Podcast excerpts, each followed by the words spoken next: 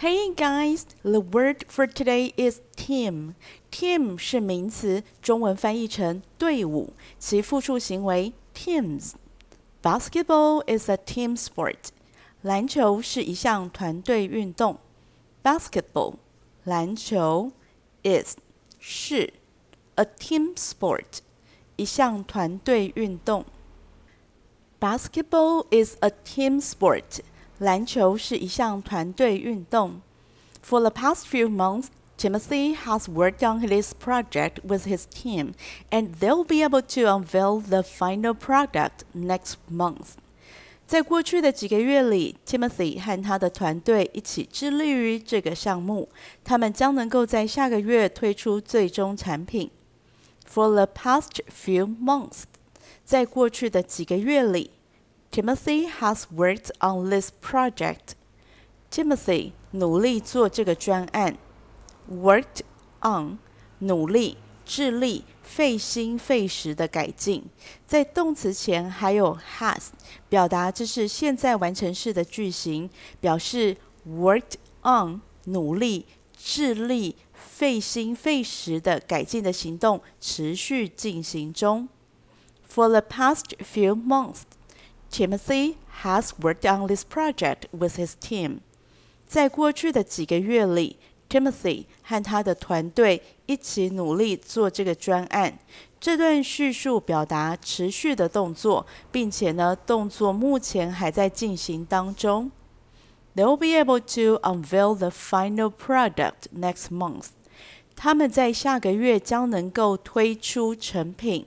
They'll be able to. 他们将能够未来会有能力 unveil 展示介绍给大众 the final product 成品 next month 下个月 they'll be able to unveil the final product next month 他们在下个月将能够推出成品 now it's time to practice English how many players are on a basketball team? 练习英文的时间到喽！你知道一个篮球队有几个人吗？How many players are on a basketball team?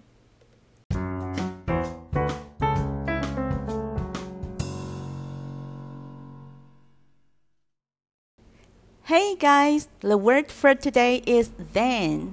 Then 是副词，中文翻译成当时、那么、然后。 Tony came to work in Taiwan last March. He hasn't been back home since then. Tony 去年三月来台湾工作，从那之后他还没有回过家。Came 来是 come 的过去式，使用过去式表达事件发生在过去的时间。Tony came to work. 汤尼来工作 in Taiwan. 在台湾表达工作地点就在台湾。Last March，去年三月，说明这是去年三月的事件。Tony came to work in Taiwan last March。汤尼去年三月来台湾工作。这里可以听到英文句子通常会先说明事件的主角和动作，然后才提地点和时间。但是中文句子会先把事件的背景，像是事件发生的地点和时间交代清楚，然后才提动作。再听一次：Tony came to work in Taiwan last March。汤尼去年三月来台湾工作。He hasn't been back home。他还没回过家。Hasn't been 现在完成式，表达到目前为止尚未完成的动作，用来说明事件的持续性。Since then，从那个时候开始。He hasn't been back home since then。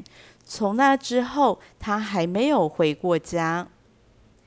In my school days, I listened to English podcasts every day. That was how I learned English then. 在我的学生时代，我每天都听英语播客。那时我就是这样学英文的。In my school days，在我的学生时代，这是老人在提当年勇，想必之后的动词就都是过去式动词。Listened to。I listened to English podcast every day. 我每天都听英语播客。In my school days, I listened to English podcast every day. 在我的学生时代，我每天都听英语播客。That was how，就是这样。How 用来表达方法。I learned English then. 那时我学英语。That was how I learned English then. 那时我就是这样学英文的。Now it's time to practice English. What if today were your last day? Then would it make a difference to this day?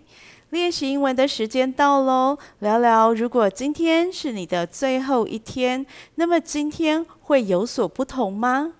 What if today were your last day? Then would it make a difference to this day?